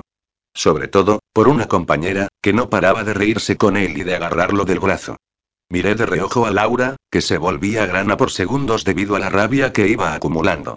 Soy una chica muy dulce, gruñó, pero cuando me tocan los ovarios empiezo a fermentar y me vuelvo amarga como la quina. ¿Qué coño hace esa? ¿No le parece suficiente el montón de tíos que hay por aquí, que tiene que elegir a Simón? Reconócelo, Laura le contesté, en un intento de disimular la risa, en el ámbito de casa, Simón nos parece un chico guapo, pero, rodeado de esos compañeros raritos, es todo un Adonis, y las chicas se han dado cuenta. Me importa un mojón, contestó, que se busquen a otro. Ah. Y no pienso perderlo de vista. El acto comenzó y varios cargos de la compañía se dispusieron a dar sus discursos, elogiando el trabajo de los allí presentes. Laura, como bien dijo, no le quitó el ojo de encima a la chica que estaba junto a Simón. Y yo, mientras duraron aquellos aburridos monólogos, me dediqué a beber y beber. Cada vez que pasaba un camarero con una bandeja, cogía una copa llena y dejaba otra vacía y fuera de lo que fuese. Y, entonces, le tocó el turno a Simón. Lo presentaron como el inventor de aquel título que iba a ser la bomba en el campo de los videojuegos, y Laura y yo nos pusimos a aplaudir y a silbar. Bueno, la de los silbidos fui yo, pues la mezcla de alcoholes varios que seguía ingiriendo ya comenzaba a hacer estragos en mí. Aún así, me sentí realmente orgullosa de mi amigo. Se lo había currado mucho, ¿eh? Incluso, había sacrificado gran parte de su vida por aquellas máquinas y videojuegos. Era un cerebrito y lo había demostrado desarrollando algo tan exitoso. Simón dio las gracias, como se suele hacer en estos casos, a la empresa, a sus compañeros y bla bla bla, y, al final, nos tocó el turno a su entorno personal. Y no puedo acabar estos agradecimientos, continuó Simón sin mencionar a Laura, mi novia, el amor de mi vida, mi mayor apoyo y mi conejillo de indias, puesto que la tuve jugando horas y horas para cerciorarme de que el juego estaba perfecto. La gente empezó a reír, pero a mi amiga se le saltaron las lágrimas y le envió un beso desde donde nos encontrábamos. Lo que no me esperaba era que me mencionara también a mí. Pero, con tu permiso, Laura añadió mi amigo, voy a dedicarle este homenaje a nuestra amiga Rebeca, que está pasando por un mal momento. Mucho ánimo, cariño. Levantó su copa. Ya sabes que sigo estando aquí, para lo que necesites, porque os quiero a las dos un montón. Juntos somos invencibles, recordadlo.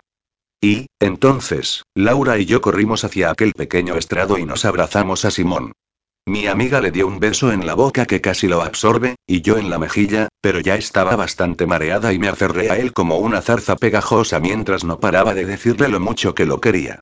La fiesta continuó y Laura decidió que, agarrada de la cintura de Simón, se encontraba un poco más tranquila y más preparada ante el asalto de posibles busconas. Me hizo mucha gracia, porque no recordaba haberla visto nunca celosa por Martín, aunque éste se dedicara de viajar y se pasara días y días por ahí. Y poco más tengo claro de aquella noche. Únicamente que seguí bebiendo y bebiendo y bebiendo y di el espectáculo, por supuesto, porque vomité en el baño, en un ficus del vestíbulo, en un rincón del salón, en la bandeja de un camarero y... pero yo no escarmentaba. Bebía, vomitaba, y seguía bebiendo. Recuerdo ligeramente cuando Laura decidió llevarme al baño y meterme la cabeza bajo el grifo para que espabilara y no acabara con un coma etílico. Vete a la mierda, Bruno. Grité una y otra vez, según me dijeron. Eres un mamonazo.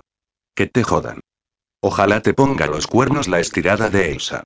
Todas esas lindezas repetía mientras más borracha estaba, pero, parece ser que, a ratos, tras las vomitonas, me volvía un poco más nostálgica. Bruno. Seguía gritando y lloriqueando. No me dejes, Bruno. Te quiero, joder. Sí, los asistentes a aquella reunión tuvieron circo gratis conmigo. Después de eso, creo que nos subimos a un taxi, poco después, todo es oscuridad para mí. Lo que no puedo olvidar es el dolor tan terrible de cabeza que tenía al día siguiente. Aquello no era una resaca, era una muerte lenta y dolorosa. Como pude, me levanté de la cama y me fui directa a la cocina a hacerme un café. ¿Cómo va esa resaca? Me preguntó Laura, que vino en mi busca al oírme trajinar. No me hables, Grumi. Y lo digo literalmente. El sonido de tu voz reverbera en mi cabeza y siento que el cerebro se mueve y choca contra el cráneo. Hice todo lo posible por arrancarte las copas de la mano, suspiró, pero me gritabas e insultabas, y lo mismo hiciste con todo el mundo que intentó ayudarte. Dios y murmuré, prefiero que no me cuentes nada, por favor, si no quieres que me muera de vergüenza. Tienes que reponerte, Rebeca, pasar página y olvidarte de Bruno. Lo sé, lo sé, pero deja que lo que queda de fin de semana lo pase enterrada en mi propia miseria y coja fuerzas para ir a trabajar el lunes. Ayer me convenciste para salir, y mira el éxito. Será mejor que hoy me quede en casa viendo la televisión con una manta. Tú puedes marcharte con Simón a cualquier sitio donde se supone que van las parejas de novios, algo que yo apenas he podido hacer porque no éramos novios, sino amantes y... Vale, Rebeca, vale. Me habló como a una niña pequeña. Lo que tú digas, pero voy a volver a hacerte compañía en ese sofá que mencionas, puesto que Simón ha tenido que irse a trabajar. Parece que, mientras solo era mi amigo, se pasaba la vida en casa jugando a la puta consola refunfunó. Ahora que es mi novio, tiene que salir cada dos por tres porque está más solicitado que nunca. Me dejé arrastrar por ella hasta el sofá, en espera de que viniera con todas las provisiones posibles, la mayoría cubiertas de chocolate. Justo le daba al mando del televisor cuando sonó el timbre de la puerta. Vaya, gruñó Laura. ¿Quién será ahora, tan inoportuno? Y reconocí enseguida la voz de Selene. Cuando entró en nuestro pequeño salón y empezó a despotricar, supe que cambiaríamos cualquier serie en la tele por escuchar lo que nos tuviese que decir. Maldita zorra. Gritaba, desencajada. Puta zorra asquerosa. ¿Qué ocurre? Le pregunté. Ángel ya me avisó de que me ocurriría, suspiró mientras se dejaba caer a mi lado y también se tapaba con la manta, pero nunca creí que se molestara en joder mi mediocre carrera de actriz. Puta tarada. Estoy algo aturdida todavía, le dije, pero, puedo adivinar perfectamente que te refieres a Julia. Sí, a esa misma, a tu querida jefa. ¿Sabéis que, ayer mismo, me llamaron para darme un papel en una conocida serie de televisión? ¡Qué bien! exclamó Laura. ¿En cuál? ¿La conocemos? En ninguna bufó Selene, porque esta misma mañana se han puesto en contacto conmigo para decirme que me olvide del tema. Parece que han preferido a otra actriz más conocida y cuando ayer me aseguraron que buscaban actrices nuevas como yo. Ahí está la mano negra de Julia, murmuré. Como si lo viera. Pero ¿sabéis qué? Nos preguntó, cambiando la cara de mala hostia por otra sonriente. La señora Castro se acabará comiendo una mierda, porque voy a esperar el tiempo que haga falta y algún día tendré mi papel importante. Tengo una paciencia de santa. Ah, y para vuestra información, voy a seguir con Ángel. ¿Os habéis reconciliado? Le preguntamos, expectantes. No lo sé, musito. Lo quiero, chicas, no puedo evitarlo. Creo que él es tan víctima como yo de esa tipeja y pienso estar a su lado, porque los dos juntos seremos más fuertes. Sin embargo, él no lo tiene tan claro. Cree que, si seguimos juntos, Julia me hará daño, y quiere evitarlo. Supongo que habéis hablado, indagué. Sí contestó. Después de enterarme de que estaba casado de aquella forma tan inesperada, no quería ni oír su voz. Me dejó tantos mensajes en el móvil que explotó la tarjeta de memoria. Hizo una mueca entre divertida y triste. Así que, después de estar unos días alejada de él y pensar, decidí que lo mejor sería hacerle una visita a su apartamento y hablar cara a cara. Y nos lo vas a contar todo ahora mismo, intervino Laura con una sonrisa maquiavélica. Porque para eso has venido, ¿verdad? Sí suspiró, para contaros todo y para aprovechar todas estas chucherías que tenéis acumuladas por aquí. Desenvolvió tres bombones y se los echó a la boca al mismo tiempo. Perdona, Rebeca me dijo con la boca llena, por beneficiarme de tu desgracia. No pasa nada, contesté, pero termina de masticar y empieza a contar y... Tras enterarse de la omisión por parte de Ángel en cuanto al tema de su matrimonio, Selene se marchó del restaurante a su casa y se pasó el resto de la noche en vela. No entendía que él no hubiese sido sincero con ella desde el principio, puesto que lo habría entendido yo no.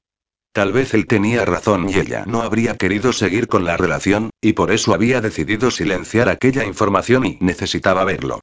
Necesitaba hablar con él y aclararlo todo, empezando por los sentimientos de cada uno.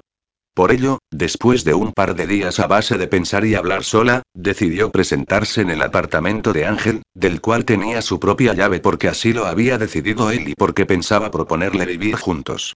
A pesar de todo, Selene no abrió con su llave.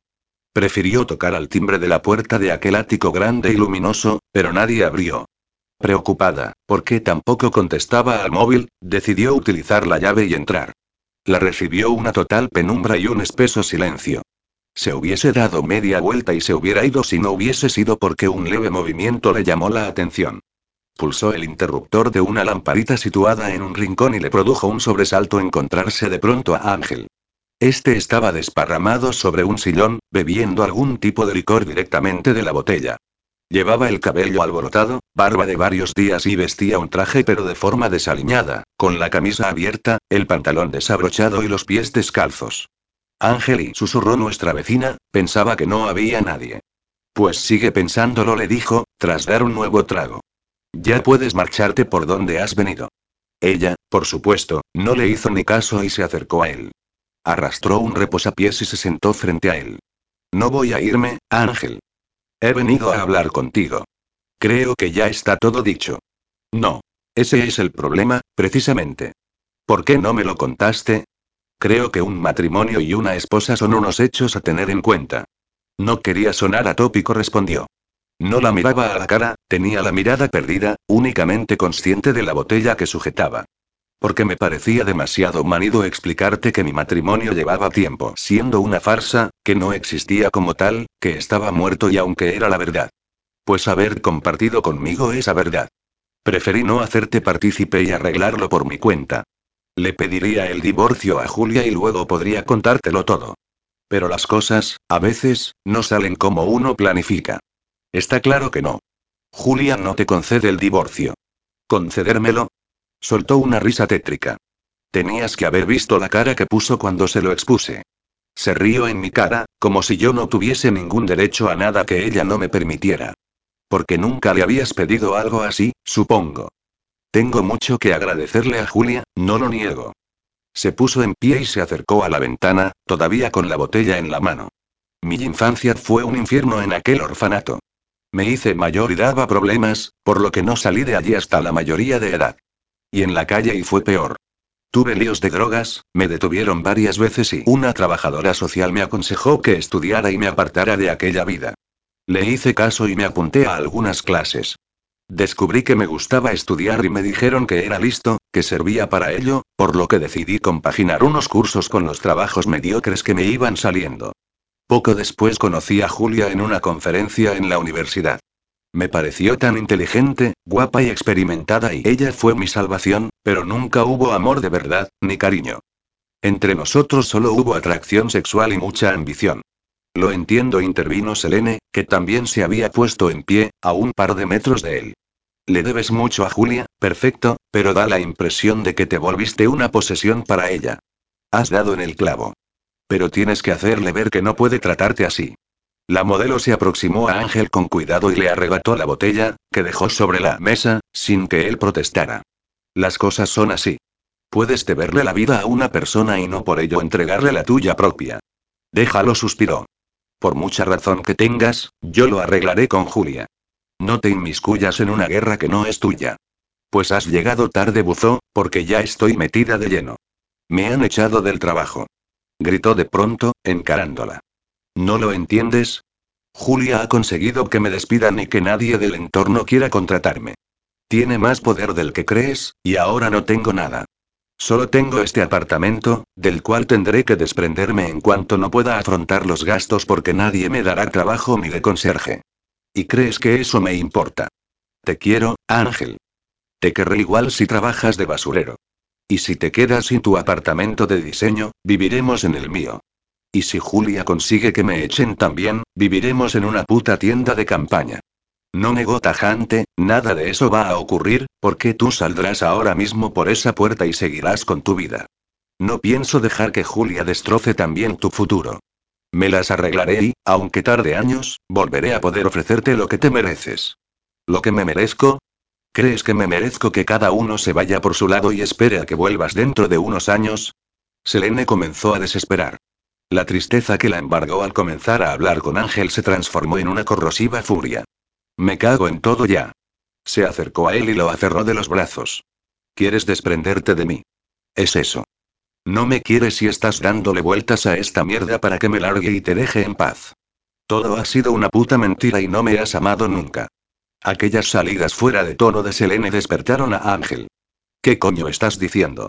Se desprendió de la garra de ella con un tirón de sus brazos. Solo quiero protegerte. ¿Protegerme?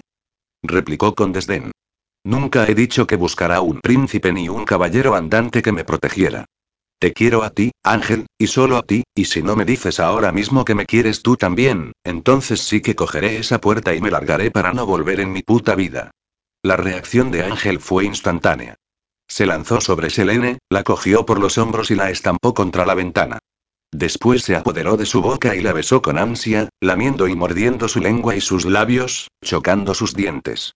Selene sintió el impacto de la angustia y el ansia de Ángel, los roces de su barba en la suave piel de su rostro, su sabor a brandy, pero no le importó en absoluto. Se esforzó por no llorar cuando el fuego y la pasión del hombre que amaba la desbordaron por completo.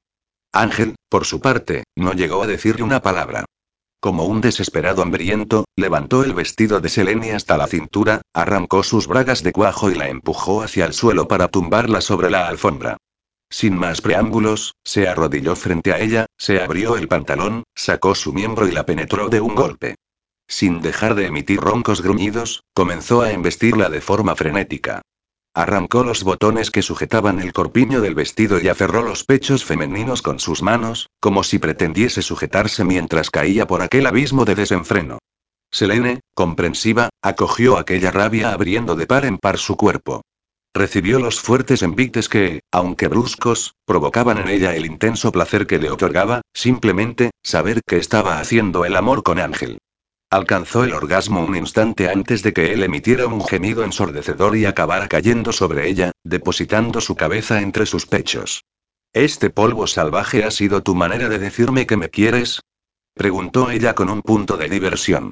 Ángel levantó la cabeza y la miró con sus ojos oscuros y profundos, en cuyo interior se podía advertir su dolor. Te quiero como nunca he querido a en mi vida. Te amo tanto que estoy pasando un infierno por no poder tenerte. Una lágrima se deslizó por la sien de Selene y resbaló hasta la alfombra. Eso me parecía, contestó, emocionada. Pero eso no quita que desee que no te hagan daño. Si sigues conmigo, te destruirá a ti también. Pues lo afrontaremos juntos. Posó la palma de su mano sobre la áspera mejilla masculina. Una vez dijiste que lo importante es nuestra esencia, no lo que conseguimos obtener. Juntos seremos más fuertes, ya lo verás. Ángel dejó caer la frente sobre la de ella y suspiró. Además, mi vida laboral es un auténtico desastre. Sonrió ella. ¿Qué va a poder hacer Julia que mi propio destino no haya hecho ya? No quieras saberlo, susurró él. Pues estaré esperándola, concluyó Selene. Y tú estarás conmigo. Tras el relato de Selene, Laura y yo concluimos que, como habíamos pensado, había resultado mucho más apasionante que ver cualquier serie en la televisión. Qué emocionante, murmuró Laura, soñadora. La madre que parió a Julia solté yo. Sabía que disfrutaba jodiendo a la gente, pero esto ya es el colmo. Que le den, dijo Selene en medio de un bostezo y acurrucándose bajo la manta. ¿No ibais a poner una peli? Si no os importa, os haré compañía toda la tarde. Mañana empezaré a buscar trabajo de camarera. Aquella misma noche tomé una determinación. Mi vida necesitaba un cambio radical, donde no entraban amores imposibles ni jefas bipolares. Por la mañana me levanté temprano para poder disponer de tiempo y arreglarme debidamente. Aún así, le había cogido el gustillo a vestirme con un punto de elegancia pero con la comodidad de calzarme unas zapatillas deportivas. Ni siquiera me eché esa vez unos zapatos en el bolso. Para lo que tenía pensado hacer, más valía llevar el mínimo peso encima. Para empezar, no me dio la real gana de pararme a comprar ningún desayuno en el Starbucks. Si Julia quería comerse un muffin, que se lo comprara ella misma o aprendiera repostería en YouTube. Entré en las oficinas de Mundo Mujer y me dirigí a mi mesa. Busqué una caja de cartón, la coloqué sobre el escritorio y empecé a meter dentro las cuatro cosas que eran mías porque las había adquirido con mi dinero. Rebeca, Solo un instante después, mi jefa salió de su despacho y abrió de forma desmesurada sus ojos al verme con aquella caja. ¿Se puede saber qué haces? Me voy, Julia anunció, con toda la tranquilidad del mundo. Estoy harta de ti, de este trabajo y de mi vida en general. Necesito un cambio y voy a empezar por cambiar de empleo. No digas chorradas y suelta todo eso. Necesito que me relates un correo para ahí. ¿No me has oído? Insistí. Te digo que me largo. Adiós, vie vie, arrivederci, o reboir. Su expresión cambió completamente de la exasperación a la ira. Después, soltó una carcajada cruel y despiadada. Dios, Rebeca, qué pena me das. ¿A dónde piensas ir a pedir trabajo? ¿Al McDonald's de la esquina? Supongo que tienes preparado para mí lo mismo que para tu marido o Selene, ¿verdad? Putearme para que tenga que venir a arrastrarme hasta ti. Pues déjame que te diga, Julia, que me da igual lo que me putees. Cualquier cosa antes que seguir soportándote. ¿Qué tienes tú que decirme sobre mi marido? ¿Qué coño sabes tú? Solo sé que Selene es mi amiga, y Ángel, el hombre al que ama. Y si decides seguir jodiéndoles la vida, déjame que te diga algo. He sido tu secretaria personal durante dos años, dos años. Me entraba vértigo solo con recordarlo. Y en ese tiempo he tenido que ocuparme de tantas cosas tuyas personales que dudo mucho que te interesará que las fuera pregonando por ahí. ¿Me estás amenazando? Por supuesto que sí. Déjalos en paz, Julia. Dedícate a vivir más y a joder menos. Bueno, literalmente hablando no, claro. Búscate un mal humo que te dé caña y te mejorará el carácter y el cookies. ¿Pero tú te estás dando cuenta de lo que dices? Volvió a reír de forma desalmada. No eres nada, Rebeca, menos que una mierda pegada en un zapato. ¿Cómo osas así? Te lo repito, la interrumpí, después de cerrar la caja que ya había llenado y de cargarla en mis brazos. Déjalos en paz y no tendré que utilizar todas las copias de documentos que tengo en el ordenador de mi casa. No te preocupes, dijo, alzando la barbilla. Sirves para tan poco que ni siquiera voy a tener que mover un dedo para que no te contraten. Nadie va a querer a una inútil, patosa y con tan poco atractivo como tú. Ya puedes ir a pedir trabajo sirviendo hamburguesas. Y puede que no es la talla ni para eso. Veo que nos hemos entendido, contesté con una sonrisa. Con mi caja a cuestas, me dirigí a la redacción y me despedí de mis compañeros. Lo sentimos mucho, Rebeca me dijo Patty. No lo sentimos para nada. exclamó Vera. Ya era hora de que decidieras plantarle cara a esa amargada. ¿Tienes ya algún trabajo en ciernes? No respondí sonriente, nada de nada. Ya intervino Pedro, con dos ovarios, mi niña. Ya nos veremos, se despidió Vera en mitad del abrazo que me dio. Por supuesto les dije a todos. Y, sin más, me alejé de aquella oficina para siempre. Por cierto, era verdad, me despedí sin tener otro trabajo, pero no podía seguir allí, me resultaba impensable continuar haciéndole favores a Julia. Si me tiré algún farol. Pues no. Era totalmente verídico que guardaba cierta información comprometida de mi jefa. Nunca la obtuve pensando en una situación semejante, pero, después de escuchar la triste historia de mi vecina, se me hizo la luz. Las oportunidades, la mayoría de las veces, están para aprovecharlas. Después de aquel alarde de valentía que nunca esperé de mí, volví a casa. Antes de nada, me senté frente a mi cómoda y saqué unas tijeras del cajón. Mi pelo me llegaba ya casi a la cintura y me quitaba demasiado tiempo si quería llevarlo en condiciones. Corté por un lado, después por otro, y me dejé mi rubia melena a la altura de los homóplatos. A continuación, busqué el único as que guardaba en la manga. La tarjeta que en su día me ofreciera Diego de la Torre, el único pez gordo que yo sabía alejado de la influencia de Julia. Llamé a su secretaria y me dio cita para el día siguiente. Me iba bien. Tendría tiempo suficiente para solventar algunas cuestiones. Siguiente paso. Comenzar a hacer la maleta. En ello me pillaron Laura y Simón cuando regresaron de sus respectivos trabajos. ¿Qué estás haciendo? preguntó mi amiga con expresión desolada. Creo que lo intuía y no reaccionó con pánico, como hubiese hecho solo unas semanas atrás. Creo que es hora de que viváis solos, les dije, y de que le dé un rumbo nuevo a mi vida. Acabo de despedirme de Mundo Mujer. Pero no tienes que irte, Rebeca insistió Simón. Al menos, no ahora mismo. Espera a que encuentres algo. Estás sin trabajo y creo que encontraré ese algo que dices, los informé, pero, posiblemente, sea en Madrid. En Madrid exclamó Laura. Pero ¿y qué dices? Tal vez solo sea durante un tiempo, contesté, o puede que no, no lo sé. Todo depende de Diego de la Torre.